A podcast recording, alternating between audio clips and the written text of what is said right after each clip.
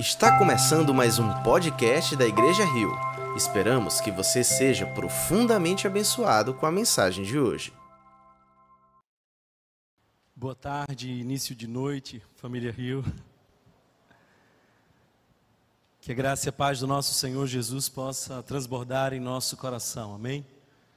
É sempre um privilégio poder voltar aqui mais uma vez abrir a santa e poderosa palavra do Senhor na esperança que Ele possa falar ao nosso coração. Para isso, gostaria de convidar você a ter um tempo de oração. E são dois os pedidos. Primeiro, que Deus possa usar um vaso limitado e pequeno como eu. E segundo, que você também ore para que seja achado como um terreno fértil, onde a semente poderosa do Evangelho venha frutificar a cem por um Portanto, feche os teus olhos, oremos ao Senhor.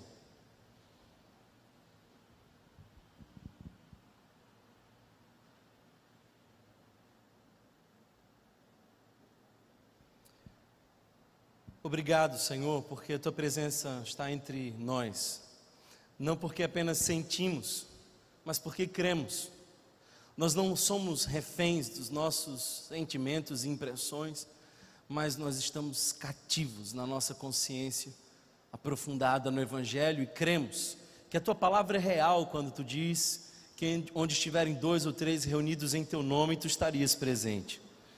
Eu te peço, Jesus, que tu tenha misericórdia de nós, usando o pregador, pessoa tão pequena e limitada, e também falando aqueles que estão nesse lugar, que a tua misericórdia nos alcance eu te peço, Espírito Santo, que tu fiques à vontade entre nós, porque esse é o teu lugar. Te adoramos, Jesus. Te adoramos. Amém. Amém. Queridos irmãos, estamos numa série de mensagens falando sobre a carta aos Efésios. Paulo, escrevendo a esses irmãos de Éfeso, dá talvez uma das mais profundas ênfases na identidade. Por isso, a nossa série de mensagens pretende explorar um pouco mais quem nós somos. Essa é a quarta mensagem da série. A primeira nos mostrou que nós somos santos se nós estamos em Cristo. A segunda é que nós fomos abençoados com toda sorte de bênçãos espirituais. Paulo faz um corte e nesse corte ele mostra tudo o que aconteceu de cima para baixo. Depois dessa brilhante exposição de Paulo sobre o plano de salvação, dos versos 3 ao 14, ele no 15 começa uma oração, uma oração sincera por aquela igreja.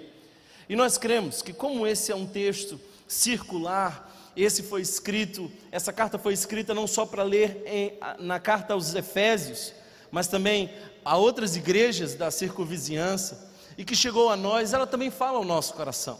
E a oração de Paulo era essa: que Deus abrisse os olhos do nosso coração para que nós pudéssemos perceber aquilo que já está disponível para nós. Por isso nós vimos que somos santos, somos ah, abençoados, mas também somos ricos. Por que ricos? Porque nós temos a oportunidade de ter intimidade com Deus, Ele quer se revelar a nós. Nós temos o poder à nossa disposição e Ele tem todo o poder. Nós cremos que nós somos o tesouro de Deus, a riqueza que Ele escolheu para si. E hoje, queridos irmãos, eu gostaria de falar sobre ser salvo.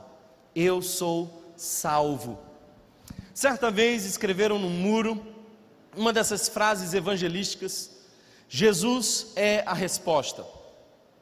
E no outro dia, a pessoa que escreveu passou no muro e viu que havia um complemento pichado embaixo que dizia: e qual é a pergunta? Se Jesus é a resposta, qual é a pergunta? Nós comumente dizemos que Ele é o nosso Salvador e de que nós precisamos de salvação, mas somos salvos do que? Somos salvos de quê? Por isso, hoje eu gostaria de pensar com vocês sobre que tipo de salvação nós temos. E eu quero olhar para o texto do capítulo 2 da carta aos Efésios, do verso 1 em diante. Mantenha sua Bíblia aberta durante toda a nossa reflexão. Nós vamos pensar sobre essa tremenda e poderosa salvação. Salvos de quê? Quero trazer para vocês aqui seis verdades, seis aspectos da salvação. Verso 1 diz assim: acompanhe comigo, verso 1 do capítulo 2 de Efésios, que diz assim: Vocês estavam mortos em suas transgressões e pecados, nos quais costumavam viver, quando seguiam a presente ordem deste mundo e o príncipe do poder do ar, o espírito que agora está atuando nos que vivem na desobediência. Anteriormente, todos nós também vivíamos entre eles, satisfazendo as vontades da nossa carne, seguindo os seus desejos e pensamento. Como os outros, éramos por natureza merecedores da ira. Todavia, todavia, Deus, que é rico em misericórdia, pelo grande amor com que nos amou, deu-nos vida com Cristo, quando ainda estávamos mortos em transgressões, pela graça vocês são salvos. Deus nos ressuscitou com Cristo e com ele nos fez assentar nos lugares celestiais em Cristo Jesus, para mostrar nas eras que hão de vir a incomparável riqueza de Sua graça demonstrada em Sua bondade para conosco em Cristo Jesus. Pois vocês são salvos pela graça por meio da fé, e isto não vem de vocês, é dom de Deus, não por obras para que ninguém se glorie, porque somos criação de Deus realizada em Cristo Jesus para fazermos boas obras, as quais Deus preparou antes para nós as praticarmos. Palavra do Senhor, demos graças a Deus. É interessante que aqui Paulo agora faz um corte não de cima para baixo, como fez anteriormente, mas aqui de baixo para cima, como nós recebemos a salvação, como ela foi ministrada a nós. Agora, algo que eu quero que você entenda é de que nós não vamos valorizar a salvação se nós não entendermos profundamente as dimensões da salvação. Se você não sabe do que Ele te salvou, você nunca há de valorizar essa salvação. Me chama a atenção o fato de que Paulo tem não apenas orado pela igreja, mas esclarecido à igreja quem eles eram antes de Cristo. E é importante que nós lembremos que tudo começa com a expressão em Cristo, essa expressão marcante na carta aos Efésios. Só existem dois lugares onde nós podemos estar. Ou nós estamos em Adão, e aí nós chamamos para nós mesmos as prerrogativas de autonomia, nós criamos a nossa própria identidade.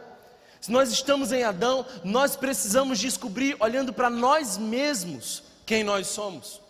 Mas se nós estamos em Cristo Jesus, nós não criamos a nossa identidade, nós recebemos a nossa identidade. Portanto, nós descobrimos quem nós somos não olhando para nós mesmos, mas olhando para o Evangelho, mas olhando para a graça de Deus, para quem Deus é, porque Ele nos fez a sua imagem e semelhança e Ele tem um plano para nós. Salvos de quê? Eu acho interessante porque Paulo é capaz de antecipar essa resposta antes mesmo de a igreja perguntar. Salvos de quê? E eu quero que você observe os três primeiros versos do capítulo 2, porque nós vamos trazer aqui seis características dessa salvação. A primeira delas eu quero que você note, está dizendo assim no verso primeiro: Vocês estavam mortos, vocês estavam mortos. Deixe-me dizer uma coisa para você, um morto não pode fazer nada por si mesmo. E o que Paulo está querendo deixar muito claro é de que nós não cooperamos com a salvação. O que Paulo quer deixar de maneira clara aqui é que nós fomos alcançados de maneira passiva pela graça salvífica. Hoje de manhã aconteceu algo interessante. Eu estava com o meu cunhado no carro, estávamos indo pregar lá na igreja da Madalena pela manhã. E no meio do caminho eu estava dizendo para ele como eu não tinha interesse em comprar outro carro, que o meu Fusquinha era suficiente. Vocês sabem que eu gosto do meu Fusquinha, E lá para as tantas, numa dessas curvas, enquanto eu falava essas coisas, o, o Fusquinha cortou. E eu olhei para ele e falei assim: cortou, cortou, morreu, morreu, o Fusca morreu. Joga naquela banqueta, a gente já fica com dó, porque o Fusquinha na banqueta, todo o cuidado do mundo. Aí, eu saio do carro e olho para o carro, e aí não posso deixar o carro resolver o seu próprio problema. Não posso chutar o pneu do carro e dizer: Eu cuido de você com tanto carinho, com cera e uma lavagem por semana. Por que você não resolve o seu próprio problema? É óbvio que o carro não pode resolver o seu próprio problema.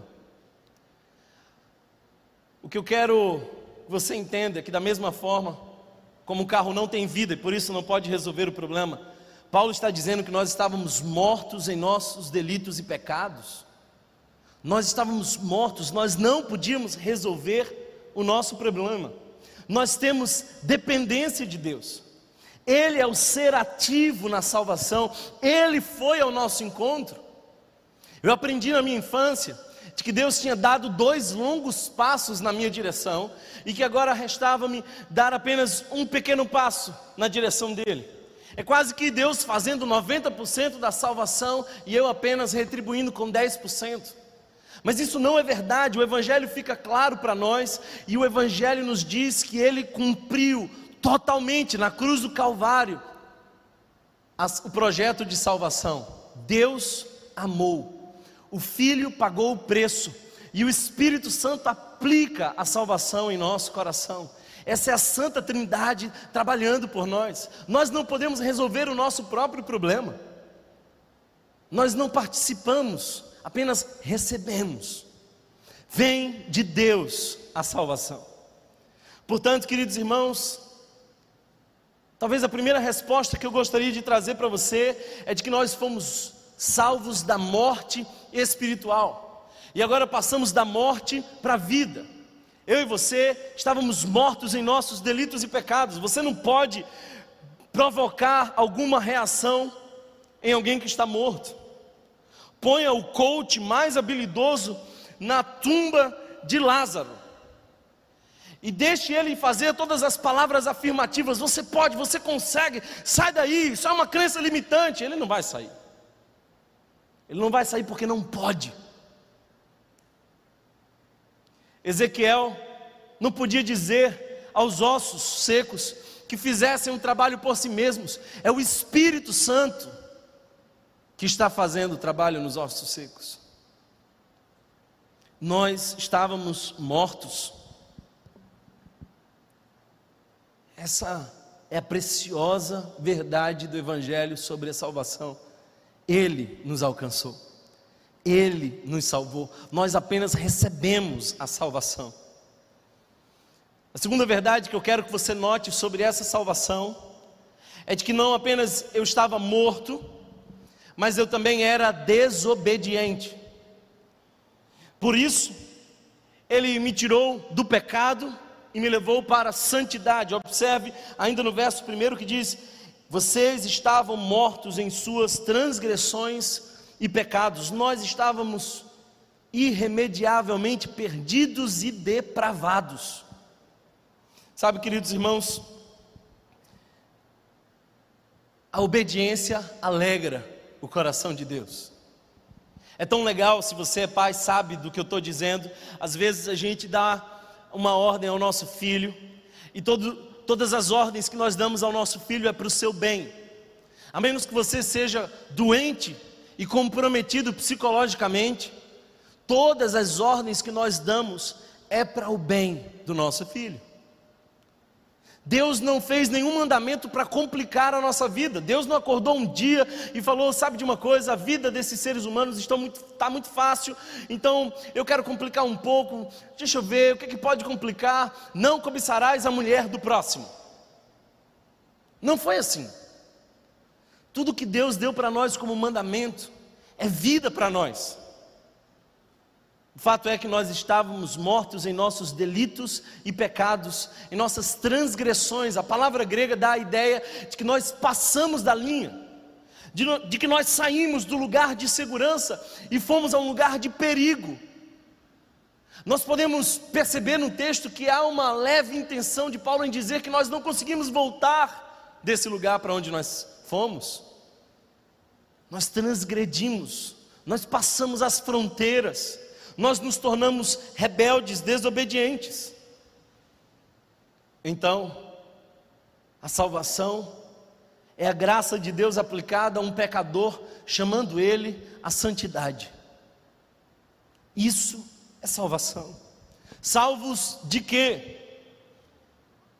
Terceira dimensão da salvação que eu gostaria que você notasse é de que o texto continua, e o verso 2 diz: Nos quais costumávamos viver quando seguiam a presente ordem deste mundo. A presente ordem desse mundo. A palavra ordem aqui pode ser compreendida como uma correnteza. Imagina que você está num rio e agora há uma correnteza te arrastando. Essa é a ordem, é o curso do mundo. Thomas, o que é mundo? Existem diversas possibilidades de interpretar a palavra mundo. Nós podemos pensar que mundo é toda a criação, é o cosmos. Nós podemos pensar que mundo são as pessoas, porque Deus amou o mundo. Mas o mundo que Paulo está falando aqui não é esse mundo criação, não é esse mundo objeto do amor de Deus, é o mundo que é essa mentalidade na contramão do reino de Deus. Mundo é o lugar onde o reino de Deus ainda não chegou. Mundo. Nós estamos sendo levados por esse mundo é sorrateiro, é sutil, mas nós estamos dentro dessa cultura de rebelião. Está nas novelas, nas, nas séries, nos filmes, nas músicas, na forma de pensar, isso é mundo, é um contexto extremamente amplo. Mas imagina que nessa correnteza, você está sendo arrastado, até que uma mão poderosa se estende a você, e essa é a mão de Deus, e te puxa. Isso é salvação. Você precisa de salvação. Você precisa ser salvo do curso do mundo. Por isso nós estávamos mortos, éramos desobedientes e nós estávamos acomodados, porque o texto diz que nós costumávamos viver quem se acostuma a uma realidade se dessensibiliza em relação a ela. A gente nem sequer percebe, estamos sendo levados pelo mundo até que a mensagem do Evangelho nos arrebata e nos tira de lá. Eu estou no mundo, mas eu não sou do mundo. Alguém está entendendo essa palavra? Salvos de quê, Thomas? Nós fomos tirados da morte para a vida. Nós saímos da condição de pecador e assumimos agora a condição de santos. Nós saímos do mundo e agora fazemos parte do reino de Deus. Mas nós também deixamos de ser conduzidos por Satanás e agora somos conduzidos pelo Espírito Santo. Se você observar o texto, vai ver ainda um outro detalhe importante, porque não apenas seguíamos a presente ordem deste mundo, mas também o príncipe do poder do ar. O espírito que agora está atuando nos que vivem na desobediência. Note, queridos irmãos, que Paulo faz questão de dizer que não é apenas essas dimensões visíveis as que existem, você vai observar muito claramente que no capítulo 6, Paulo vai nos alertar sobre uma guerra espiritual. Nós estamos em guerra. E essa guerra não é contra carne nem sangue, mas contra principados e potestades. Existem forças malignas que militam contra nós. Não sejamos inocentes, porque nós estamos numa batalha.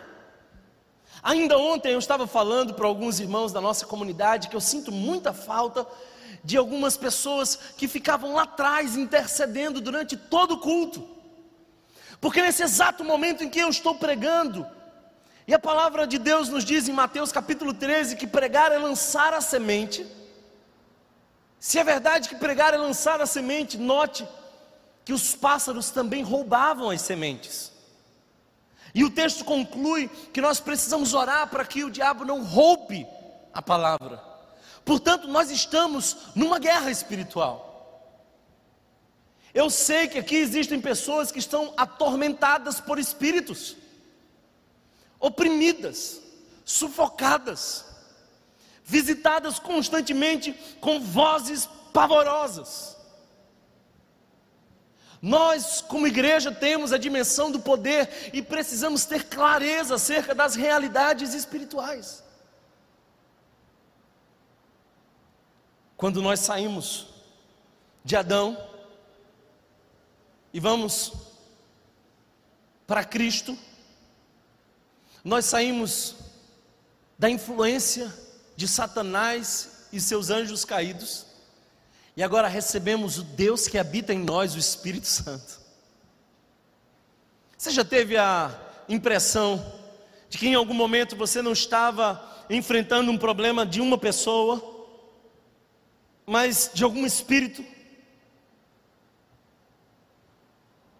Pegue uma pessoa possessa e leve para um filósofo. E ele vai perceber que nenhum desses filósofos é capaz de explicar ou resolver o fenômeno. Leve a um psicólogo. E nem Freud pode explicar ou resolver tal situação. Mas nós somos a igreja que tem o Espírito Santo. E temos a autoridade de Cristo nós representamos o reino de Deus e temos a dimensão do poder, e os espíritos se submetem à voz de Deus no meio da igreja. Salvação. Nós fomos salvos da influência de Satanás e agora recebemos a presença do Espírito. A presença do Espírito.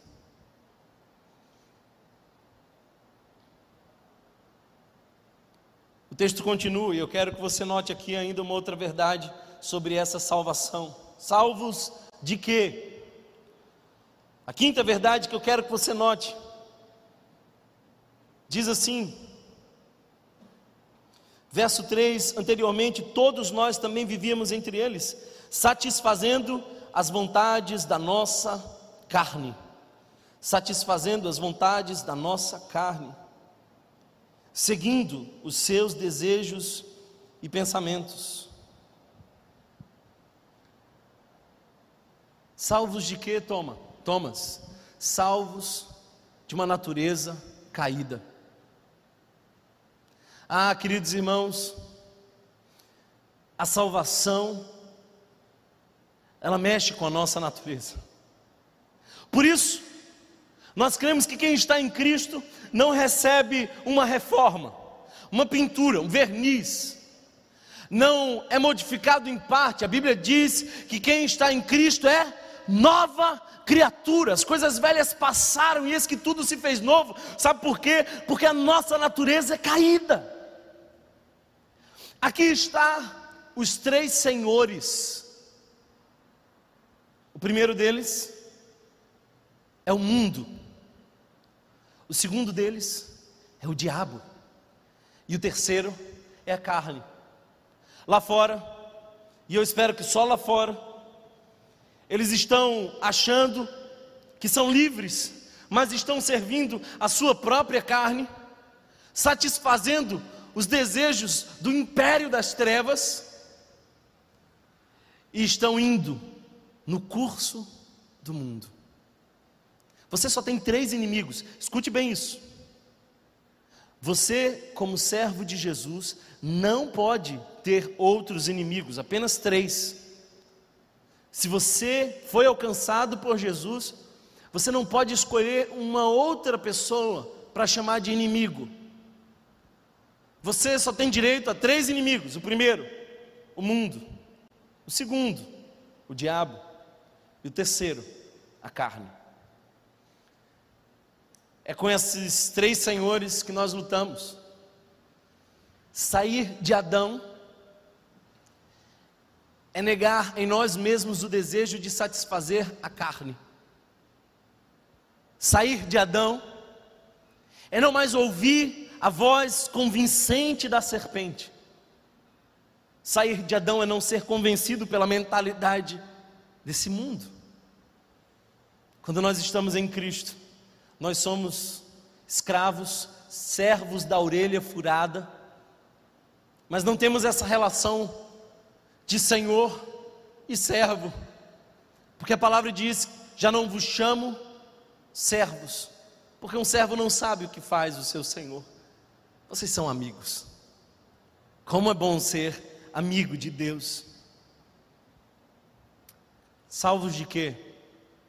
Eu era um morto, eu era desobediente, eu era um acomodado, eu era conduzido pelas forças malignas, eu também era depravado na minha velha natureza. Salvos de quê? Eu quero que você note ainda um outro detalhe muito importante nesse texto. Se você perceber ainda, no verso 3 diz assim: Como os outros éramos, por natureza, merecedores da ira. Éramos, por natureza, merecedores da ira. Ira de quem? Ira de quem? Tem alguém aqui comigo hoje? Eu vou dizer uma coisa para você: se você for uma dessas pessoas mais sensíveis, esse vai ser o seu último culto.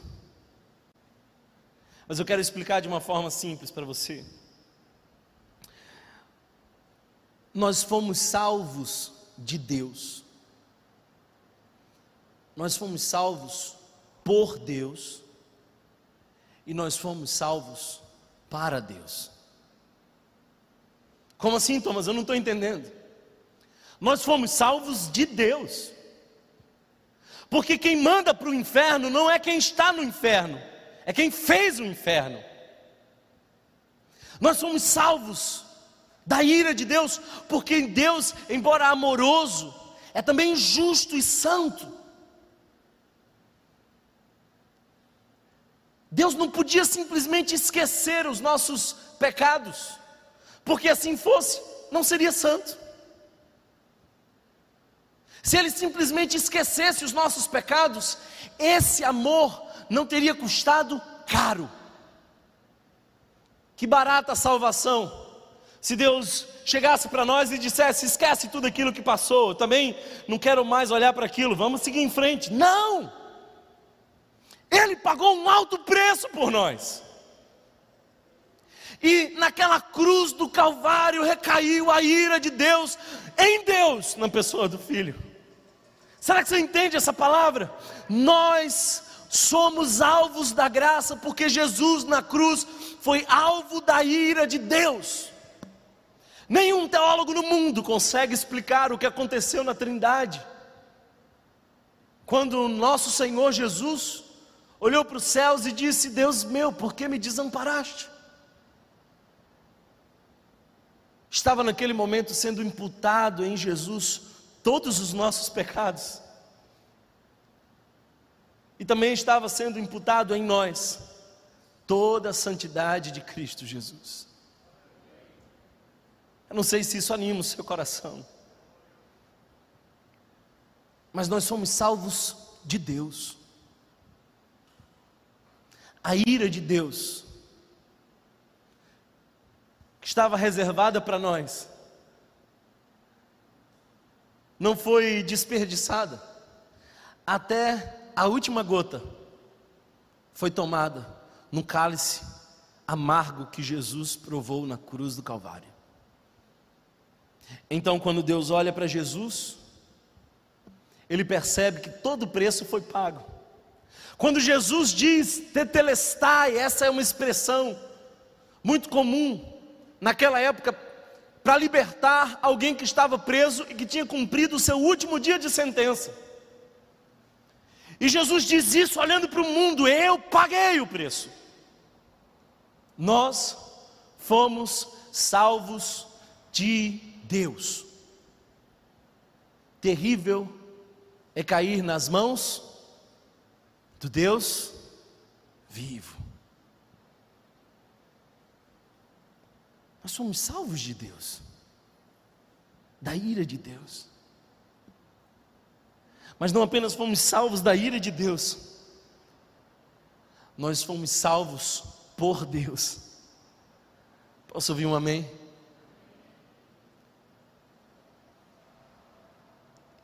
Porque tanto amou que entregou seu filho.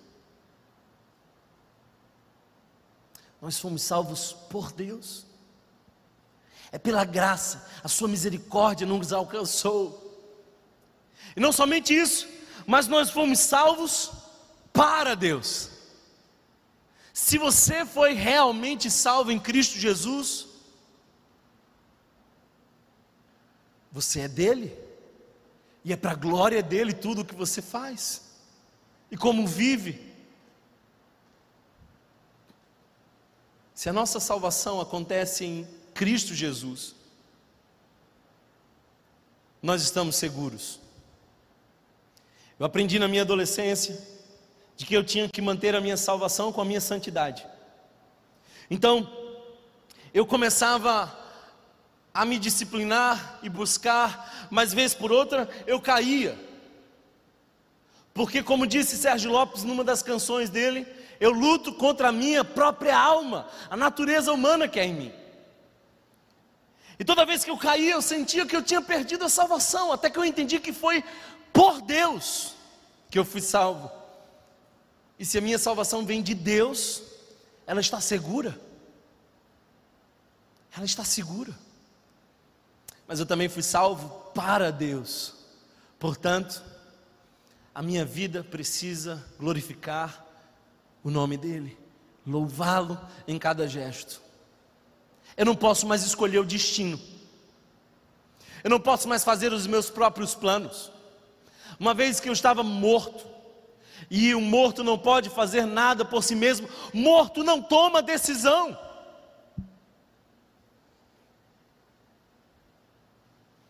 Mas uma vez que Ele me deu vida, a minha vida agora é para Ele. Será que você entende essa palavra? Eu estava condenado. O texto diz que eu era filho da ira. Mas olha só que coisa linda. De filho da ira, eu passei a ser filho do Abba Pai. Você percebeu a canção que a gente acabou de cantar? Vem, filho amado, vem como estás. Note que isso não seria possível se a ira não tivesse sido imputada em Jesus. Portanto, eu fui salvo da ira para ser alcançado pela graça. Se você não sabe de que foi salvo, jamais há de valorizar a salvação. Agora eu gosto porque Paulo divide esse texto muito bem. Os três primeiros versos desse capítulo começam falando sobre quem nós éramos. Mas os três outros versos falam de quem Deus é. Isso me alegra muito. Duas palavras que animam o meu coração, sempre que eu encontro nas Escrituras. Eu sou fascinado por essas duas palavras. A primeira delas é graça. O que, que é graça, Thomas? Graça é aquilo que custa tudo para quem doa e nada para quem recebe. Isso é graça. Mas a segunda palavra, por incrível que pareça, a segunda palavra que mais me fascina quando eu leio as Escrituras é a palavra mas.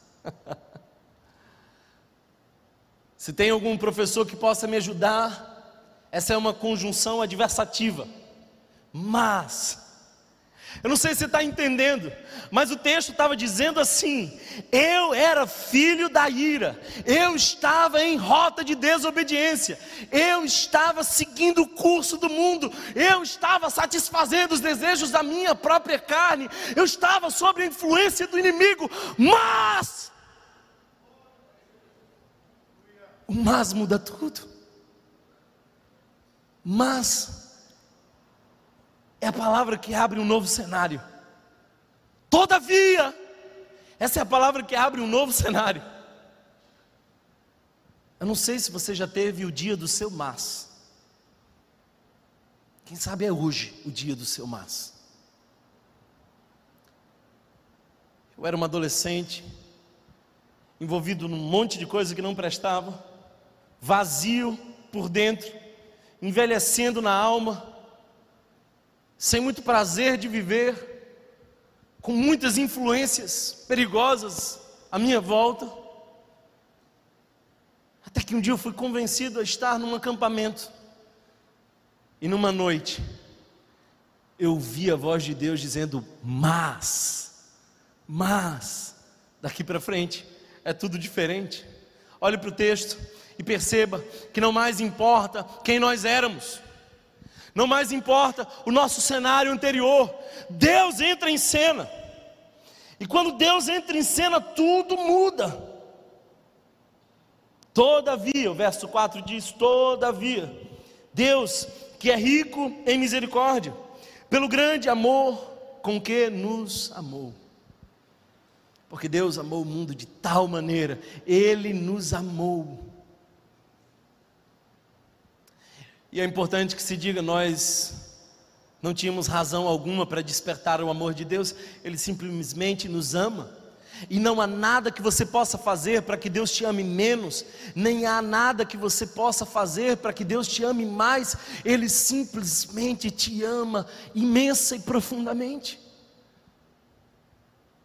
Todavia, Deus, que é rico em misericórdia, pelo grande amor com que nos amou, deu-nos vida com Cristo. E para não restar nenhuma dúvida acerca da sua participação nesse processo, Paulo parece que faz questão de lembrar mais uma vez: Ele deu-nos vida com Cristo quando ainda estávamos mortos em nossas transgressões. Pela graça vocês são salvos. Graça. É engraçado perceber aqui que Paulo tanto menciona a misericórdia de Deus quanto a graça de Deus. O que é a misericórdia de Deus? É quando Deus não nos dá aquilo que nós merecemos. O que é a graça de Deus? É quando Deus nos dá aquilo que nós não merecemos pela graça sois salvos. Deus nos ressuscitou com Cristo e com Ele nos fez assentar nos lugares celestiais em Cristo Jesus. Note aqui a expressão contínua, constante, em Cristo, em Cristo. Tudo isso acontece em Cristo. Se você não está em Cristo, você ainda está na primeira parte do texto. Em Cristo para mostrar nas eras que hão de vir a incomparável riqueza de Sua graça demonstrada em Sua bondade para conosco em Cristo Jesus. Eu queria que você percebesse o caráter de Deus. Deus amou. E não somente amou, Deus ressuscitou. Se nós estávamos mortos, ele nos deu vida. Não apenas como fez com Lázaro, e só fez com Lázaro para mostrar que faria conosco. Porque todo milagre de Jesus aponta para o seu caráter.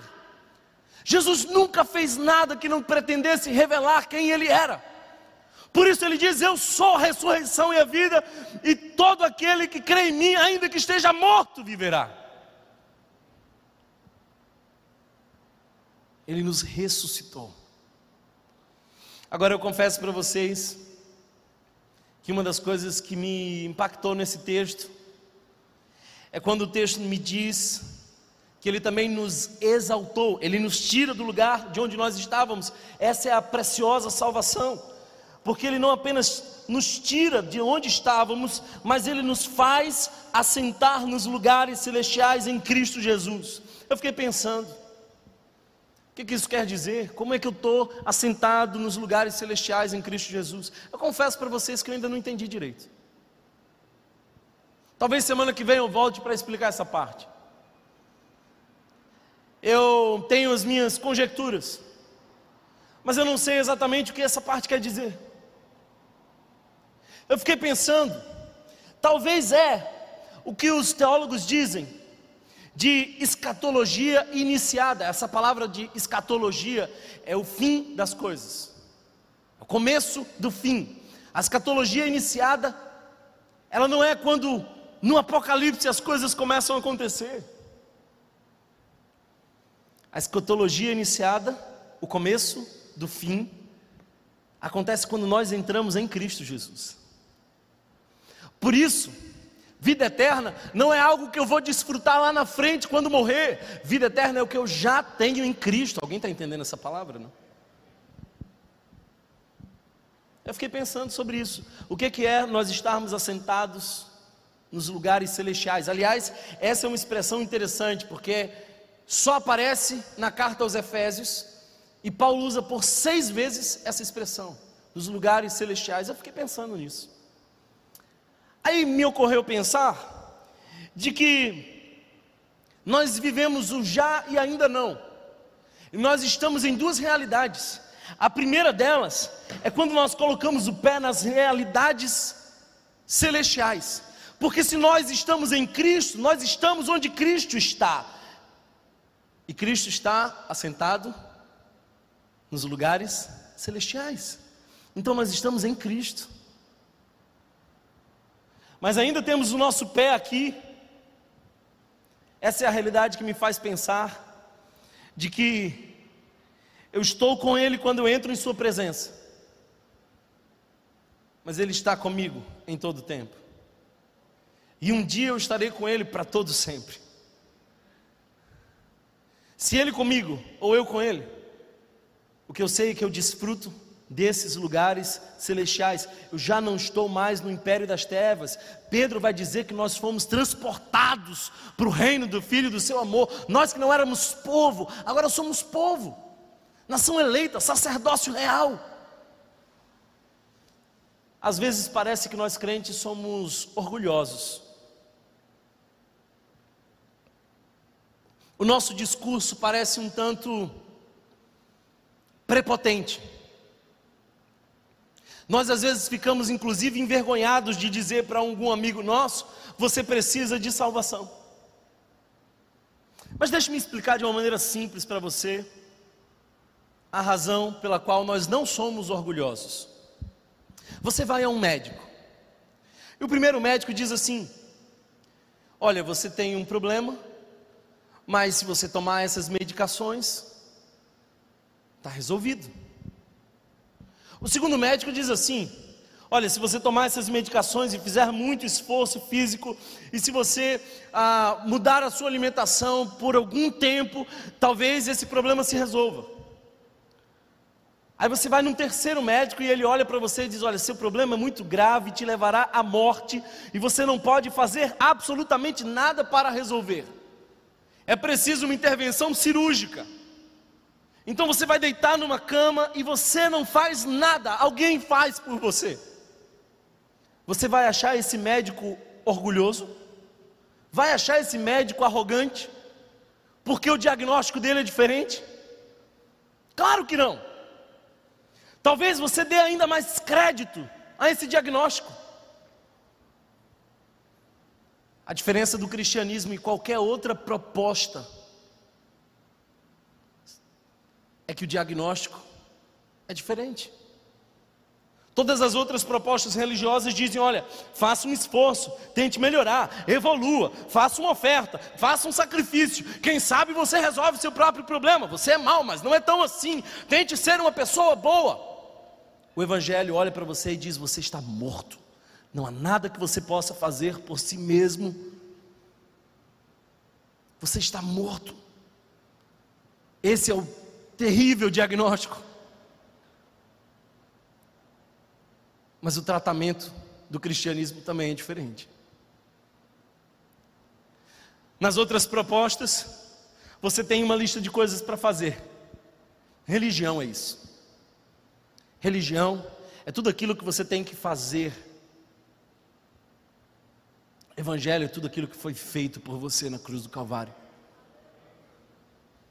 Esse é o cristianismo.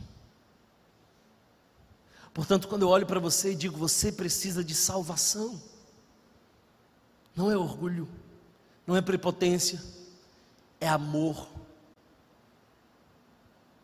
Agora, a expressão que nós fomos salvos pela graça nos provoca algumas coisas. Primeiro, há uma mudança psicológica. Se nós fomos salvos pela graça, nós mudamos totalmente a nossa forma de enxergar as coisas.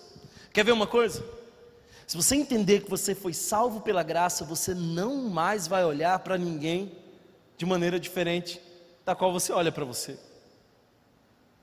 Se chegar um drogado, uma prostituta, um torcedor do Santa Cruz, você olha do mesmo jeito, porque não há diferenças entre nós, senão apenas a graça. E a graça não vem de vocês, talvez por isso Paulo dá uma ênfase ainda maior: é pela graça, não por obras para ninguém se gloriar. Eu não tenho diferença alguma de vocês, e tudo que há de mim em virtude foi manifesto pela graça de Deus. Ah, queridos irmãos, isso nos põe no mesmo lugar. Nós estamos no mesmo grupo, alinhados por baixo. Eu, você, a prostituta que quase foi apedrejada, o ladrão da cruz. Todos nós estamos juntos num só lugar, salvos pela graça. Mas um efeito especial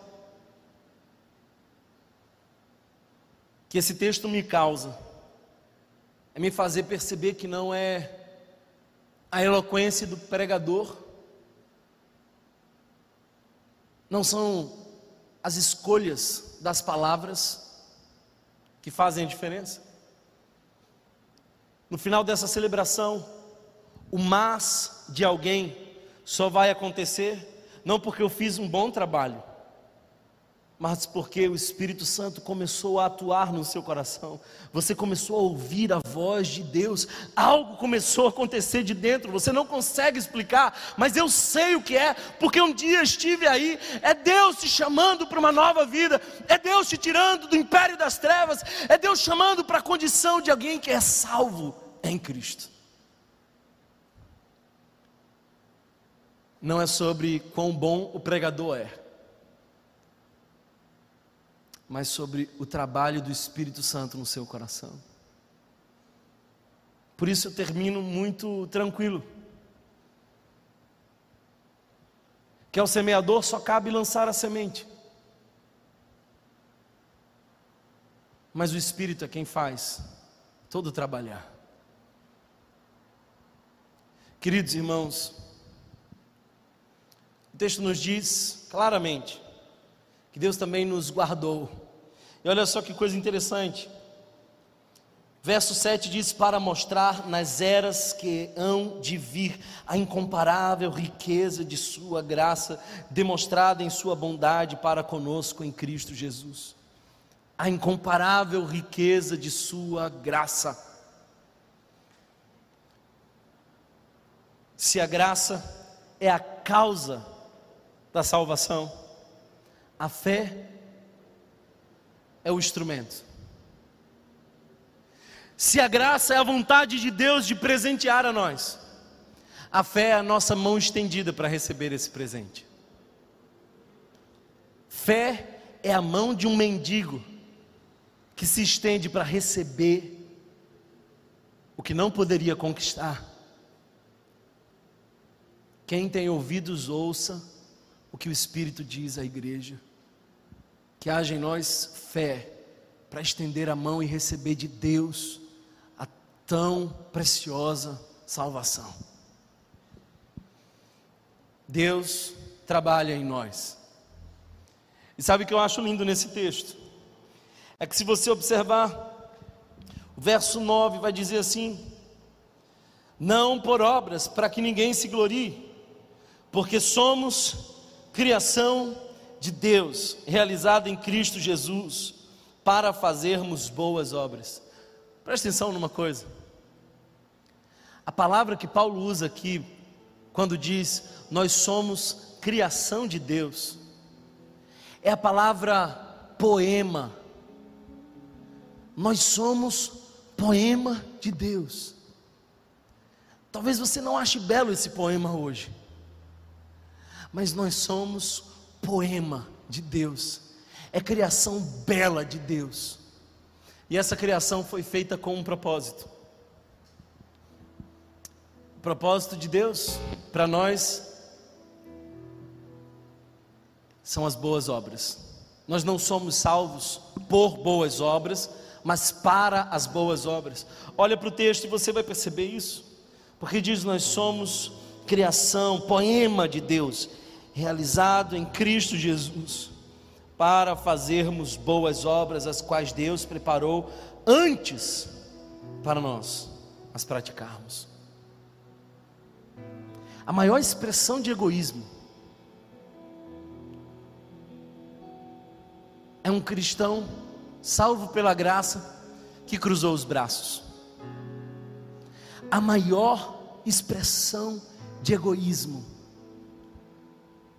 é quando alguém que foi salvo pela graça se recusa a servir. Será que você está entendendo essa palavra hoje? Se você entende a maravilhosa graça de Deus que te alcançou e te trouxe salvação, a resposta do seu coração é: Eu quero servir não para alcançar, mas para traduzir. Portanto, o que Deus fez foi motivado por Sua misericórdia, o seu grande amor. O fez com a Sua graça, nos trouxe vida. Nós recebemos isso pela fé, essa mão estendida. Mas qual é o propósito? Qual é o propósito? Serviço.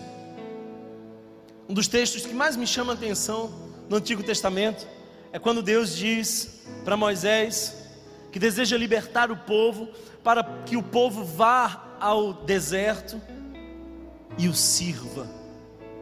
Deus te fez para servir. Essa é a razão pela qual Ele não te levou assim que você foi salvo. Essa é a razão pela qual você em Cristo permanece aqui. Servir. Servir. Deus te chamou para servir. A mais terrível expressão de egoísmo é um crente salvo pela graça e sentado com os braços cruzados, olhando para si mesmo. Nós fomos chamados para servir. Somos criação, poema de Deus salvos pela graça, mas para as boas obras. Jesus nos diz para que vejam as suas boas obras e glorifiquem o Pai que está nos céus. Eu quero convidar você a ficar de pé nesse momento. Eu quero que o Espírito Santo possa passear entre nós. Porque eu sinto que hoje é o dia do mas de alguém. Eu sinto que hoje é o todavia de alguém. Talvez você esteja realmente sendo descrito nos três primeiros versos. Mas eu vim aqui te dizer que o Deus que te amou com ricas misericórdias, que te alcançou com a profunda graça, está nesse lugar. Está nesse lugar. Ele é poderoso para salvar. Ele move as montanhas. Ele busca cada um de nós. Por isso eu queria convidar você nesse momento, fechar os teus olhos. Que o Espírito Santo possa ministrar o seu coração. Eu e você somos salvos pela graça de Jesus. Se você foi abençoado por essa mensagem, compartilhe com alguém, para que de pessoa em pessoa alcancemos a cidade inteira.